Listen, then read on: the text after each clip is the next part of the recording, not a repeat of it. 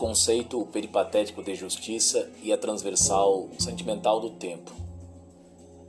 A filosofia está associada a um comprometimento com a reflexão constante, já que somente a reflexão constante dá a possibilidade de se compreender a essência da coisa que se está a analisar.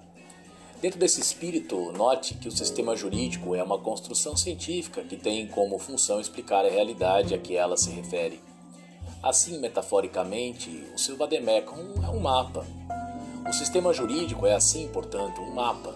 Trata-se de um redutor em relação à realidade, o qual permite que nós, os investigadores do direito, possamos compreender e captar o sentido da realidade que nos propomos a investigar.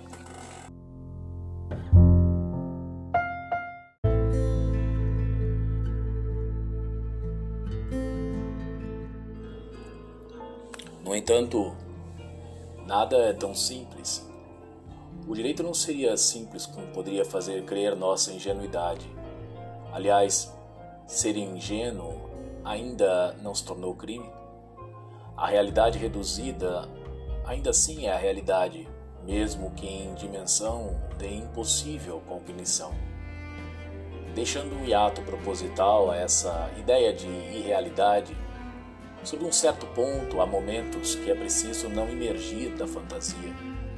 Muito se precisa, nesses tempos inglórios, da ilusão da felicidade palatável, de um mundo apreensível pelos sentidos do existir.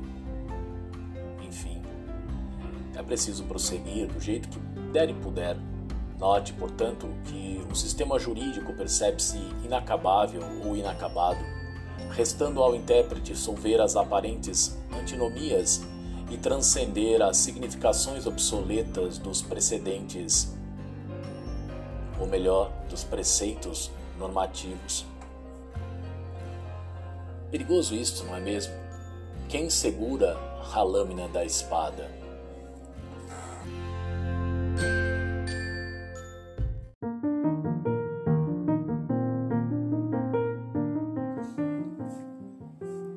Fato é que o direito apresenta um caráter dinâmico em oposição ao estático, no sentido em que capta as normas dentro de um processo de contínua transformação, diz o professor Tércio Sampaio Ferraz. Lembra Heráclito, aquele filósofo pré-socrático que ensina que a noção da realidade está na noção do movimento. Assim, diz Heráclito, que não se pode banhar em um mesmo rio por duas vezes. O rio é outro e o homem já não é o mesmo. Portanto, um certo estado de vir a ser permanente define, de modo definitivo, a qualidade das coisas. Esse estar em constante movimento revela aos homens a essência de cada coisa mais ou menos a revelação do homem a partir do conceito de metamorfose ambulante, de Raul Seixas.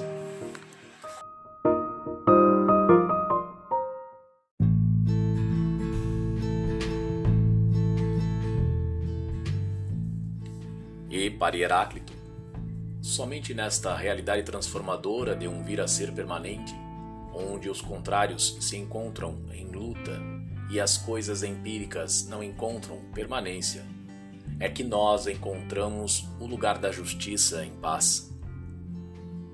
Seria um conceito peripatético de direito, novamente nós aqui reivindicando ao direito de sermos ingênuos em um mundo líquido, mas que necessariamente transforma-se, ou a permanência constante é a injustiça no mundo. De mim, se o movimento é inevitável, uma conveniente marcha ré à minha juventude faria-me convenientemente feliz nesta madrugada irresignada em que a recordação do movimento faz-nos lembrar o quanto já se deixou para trás de seu eu ressignificado momento a momento.